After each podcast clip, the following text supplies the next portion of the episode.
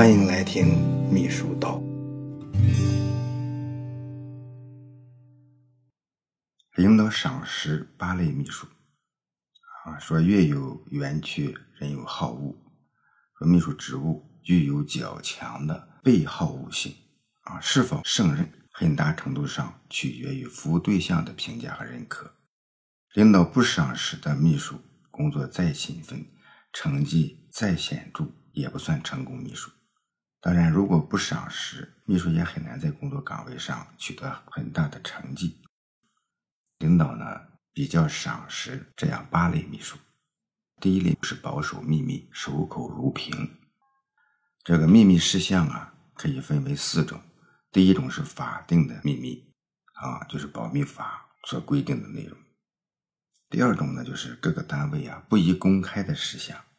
这些事项呢，虽然不属于国家法定的秘密，但对各个单位都十分重要，特别是事关单位发展全局的技术、财务、人事、经营、客户资料等这些事项，都属于秘密事项。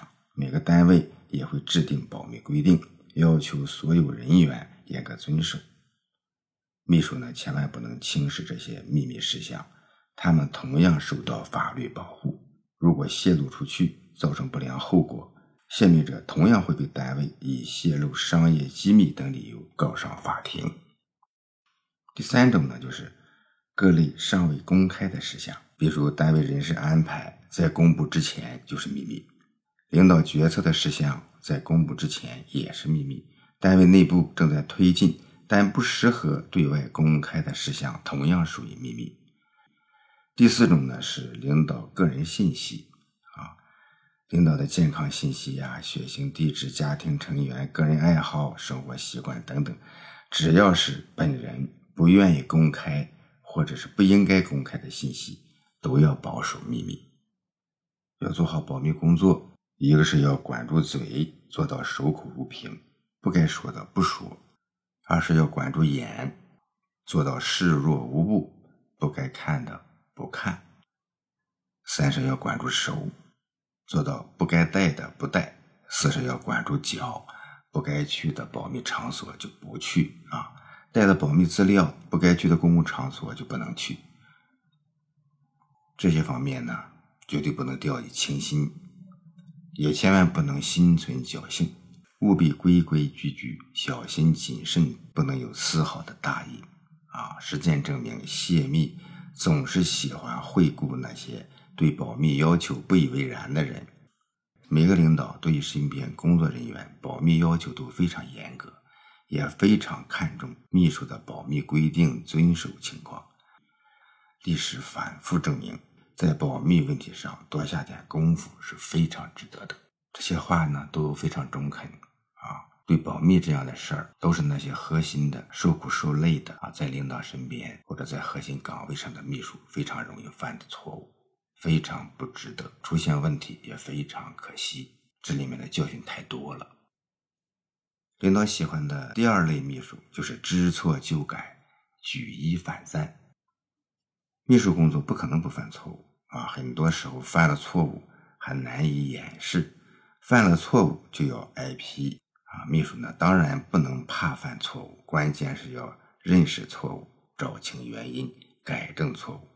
同时呢，还能够举一反三，啊，多角度、多层次的分析错误产生的原因，迅即改进，有效的规避。特别是不能在一件事上犯同样的错误，甚至在一个地方、一件事情上反复犯同样的错误。啊，任何领导都难以容忍反复犯错。啊，知错就改，即知即改，改正成效不能看不出来。啊，比如领导批评材料不注意结构问题，就要迅速琢磨领导所认可的材料结构特点，找到被批评材料结构存在的具体问题，重新拿出符合领导要求的结构，啊，让领导看到你领会了他的批评和整改落实的具体行动，啊，千万不能下次送到领导手上还是老样子。如果被领导认为是着装随便，啊，你要立即改进着装习惯啊，重新塑造良好形象。第二天就要以崭新的形象站到领导面前。工作是丰富多彩的，秘书犯的错误也是多种多样。作为秘书，应该多多感悟体会。领导喜欢的第三种秘书是主动思考啊，善于打基础。秘书主要职责就是当好参谋助手。做好参谋助手的第一要务就是主动站在领导角度上思考问题、分析问题、研究解决的路径方法，不能从工作人员角度思考问题，那样视野就会受到限制，思路也会受到束缚，拿出来的材料、提出来的建议，当然就难以获得领导认可。领导喜欢的第四类秘书就是文武全才，能写会说。秘书岗位的特殊性就是要求秘书拿起笔能写文章，放下笔能处理各类具体事务。从材料角度说，秘书能够领会领导意图，亲自起草材料，还要善于阅读材料，并能看出材料的优劣，直接下手改材料，做到材料过手就能化腐朽为神奇。秘书呢，还要具有组织材料起草的协调能力。啊，秘书经常起草材料，甚至在一段时间同时负责若干材料，还要善于发挥组织协调能力，调动相关部门围绕主题协同起草材料。啊，因为呢，直接受命于领导，秘书出面会受到尊重，协同配合也比较容易。同事们呢，越是客气的配合，秘书越要谦虚谨慎、谨言慎行，待人和气。尊重同事，进退有度，掌握火候，不能颐指气使，高人一头。稍不注意，可能就让人家觉得你不知天高地厚。对秘书来说，会办事儿、办成事儿、不出事儿，有着独特的意义。第五种领导喜欢的秘书呢，就是甘于奉献、乐于吃苦。这书里面讲啊，说秘书职业就像猪肚子。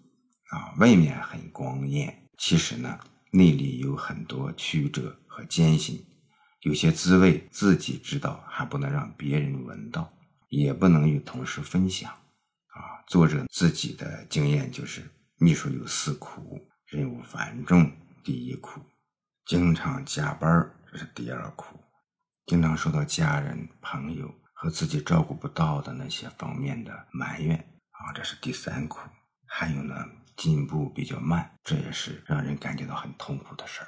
很多秘书默默奉献在平凡而繁重的岗位上啊，有的时候呢，领导用的顺手也不愿意放走你，所以呢，进步升迁也不是很容易的事情。领导喜欢的第六种秘书就是稳健老练、做事周密。说秘书呀，与方方面面的人沟通和交流。不能粗枝大叶、毛手毛脚，以免做事讲话满船漏水，让领导难以放心。啊，首先呢，你做事讲话遵守规矩及程序。各单位有各种各样的管理规定和管理制度，对单位运行管理做出制度性规定，从领导到普通人员都要按照既定规则做好工作。秘书不单要特别熟悉规则。而且要自觉遵守规则，讲话做事才有章法，有章法才能稳稳当当。其次呢，遇事不能急躁，急躁情绪是秘书工作的大忌，急躁会使人乱了心智，乱了方寸，失去理智，心绪不宁，分不清主次，理不出头绪，使得讲话做事出现情绪化、碎片化。一次两次别人呢理解，三番五次领导呢就觉得你不稳当。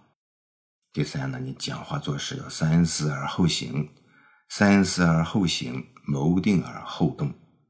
自己不清楚就不要多讲，自己清楚的也不要多讲，多少之间要视情况灵活把握。稳健老练、虑事周密与老谋深算、城府很深并不是一回事儿。这里面呢，应该认真体悟。领导如果觉得你深不可测，啊，那会跟你保持距离，也不容易坦诚相处。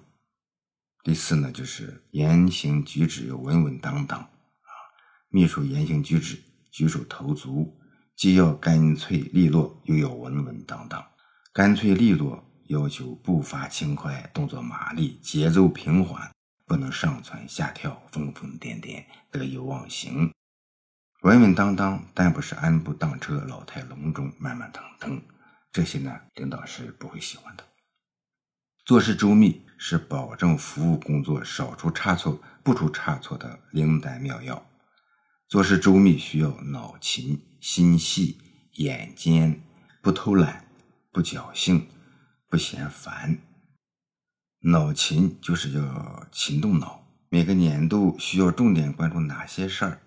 每个季度需要抓哪些工作？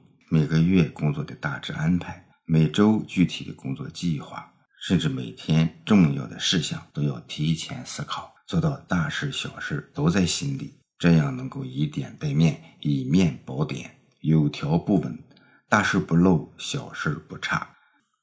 心细呢，就是指做事要考虑细致，不但要关照工作整体，而且要考虑工作细节。每个细节都要提前考虑到位，落实到位，做到精益求精、心知肚明。写材料要一字一句校对，筹备活动要一个环节一个环节演练或模拟，才能将差错拒于门外。眼尖主要是靠临场发挥，及时发现问题，第一时间排除或者是消除。有道是百密一疏。考虑再细致，最后也可能出现疏漏。做事周密，还要做三不，即不偷懒、不侥幸、不嫌烦。不是一个老秘书，没经过千百个事的磨练，是说不出这些话的。所以大家呢，应该十分珍惜这里面的道理。领导喜欢的第七种秘书是温和友善、儒雅有品。秘书工作呢是个细活啊，也可以说是个秀才活人们喜欢称秘书为秀才，历史上也曾称为师爷。秘书呢要注重性格塑造和品格培养，特别有四个方面的修炼。首先呢，秘书要注意培养温和友善、端庄谦虚的性格，让人觉得和蔼可亲、可进可处。性格粗暴、作风粗俗的人不太适合做秘书。也很难让领导喜欢，做起秘书工作会非常难受。其次呢，要爱好雅致啊。由于工作关系，秘书在舞文弄墨之余，还要有意识的培养优雅闲适的生活习惯。哎，比如喝茶品茗啊，识花弄草，琴棋书画啊，文化收藏，还有围棋、象棋、桥牌呀、乒乓球啊、羽毛球啊。等等这些文体项目，这些项目呢，可以舒缓紧张情绪，啊，有效消除疲惫，净化心灵，培养情操，静心养性，强身健体，丰富生活，提升品味。第三呢，要讲究内涵修养。大家呢都喜欢做有内涵、有修养的人啊。内涵修养说起来很玄，实际上就是知识面广，知晓理解。知识面广，那就要求博览群书，通今博古。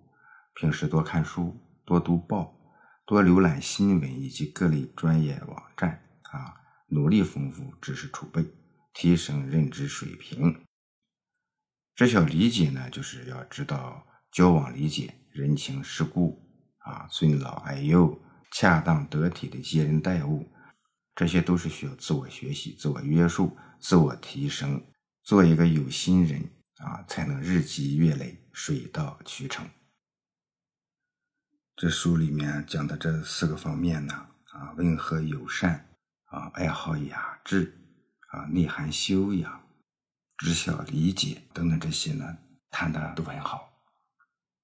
领导喜欢的第八种秘书，灵动通透，配合默契。这书里面说，太湖石之美。在于灵动通透，孔窍通达，玲珑秀润，孔孔清澈，透风透亮，跟其他顽石相比，更加饱含悟性慧根，可亲可爱。天造地设的太湖石，蕴含的丰富智慧，值得秘书感悟和体会。最好能够将太湖石之美，化于丰富多彩的秘书服务，做到头脑灵活。随机应变，做事全面，得体得当，圆润清澈，体察体谅，贴切合拍，称心如意。在准确理解意图、忠诚落实的前提下，善于结合实际，主动思考，狠抓落实，富有创造性的做好服务工作。不但要圆满完成领导交办任务，而且让满意度超出领导意料之外。感觉你这个秘书做事有办法、有思想、有悟性、有全局、有主动、有默契、有根有底，可以放心放手。现实中呢，也有一些秘书做事认真、积极主动，执行力很强，但是所做的服务就是你叫我干什么我就干什么。至于为什么这样干？有没有更好的办法？能不能做出更优成效？领导想到的还有哪些内容？我还要考虑哪些关联因素等等？想的少，不灵动，工作表面到位，内在矮板固化，属于干死活、死干活，不知道因时因地因人因事，机动灵活。这书里面呢，为了说明这些观点啊，还讲了三个小例子。但是小例子呢，里面的道理却很深。这第一个小例子呢，讲的是买红薯的故事啊。说有个领导啊，他想选秘书，但是呢，有两个备选的小伙子都很好啊，素质差不多，嗯，都不错。一时难下决心啊，于是呢，把两个人分别叫来说：“帮我买个红薯啊，我想吃红薯。”时间不长呢，两个年轻人呢。哎，就都把红薯买回来了。说其中一个小伙子呢，按照要求及时买到红薯了，哎，也不错，很快。另外一个秘书呢，买的红薯那就不一样了，哎，既有红皮的，又有紫皮的，还有黄皮的，甚至呢还有一些品牌的薯条，还附上一张说明，说单位周边呢，啊，一定范围内有几家红薯店啊，具体分布在哪儿，距离远近。哪家口味最好？哪家生意最好？啊，个别摊位呢还有外送电话、微信联系方式，这就是有心人。像这样的故事呢，还是值得年轻人思考的。他谈到的第二个故事呢，是送热水杯的故事，说是有一位领导呢和作者讲起了一个小故事。看来这位领导呢原来也是秘书，当时呢他和另外一个秘书去接飞机，到机场呢去接领导。等接到领导以后呢，他看到那位秘书从包里拿出热水杯，很自然地递给他服务的那位领导。他当时呢，啊，这位原来的秘书顿时就感觉到两者的服务差距十分明显，啊，也看到了人家在服务工作上的确有过人之处。当下呢，狠下决心细化服务，修炼功夫，啊，这一件小事儿。第三个例子呢，是收集资料的故事。说是一个教授呢，要在两个优秀本科生之间选择一个人保送研究生，比来比去呢比较难以选择。最后呢，他让两个人围绕一个主题收集近年来国内外发表的研究论文。说一周以后，一个人呢报来几十篇复印好的论文，码得整整齐齐；另一个人呢也报来几十篇复印好的论文，同时提供了六页纸的说明。包括近年来该专业领域内的研究动态、主要观点、知名作者、前沿话题、争议的焦点以及选题建议等等内容。后来证明，这第二位本科生果然成绩突出，并有多篇论文引起关注和好评。这书中也说，讲了这样三个故事，内容虽然各有不同，但都有异曲同工之妙。包含了当事人的勤奋、智慧与悟性，对秘书提高服务水平具有强烈的启发性。说作者呀，对这样三个故事印象深刻，与朋友们交流切磋之际，每次提及这三个故事，都会引发深思，产生共鸣。交代给大家，我们也应该按书中要求的那样啊，细心体会，不要等闲视之。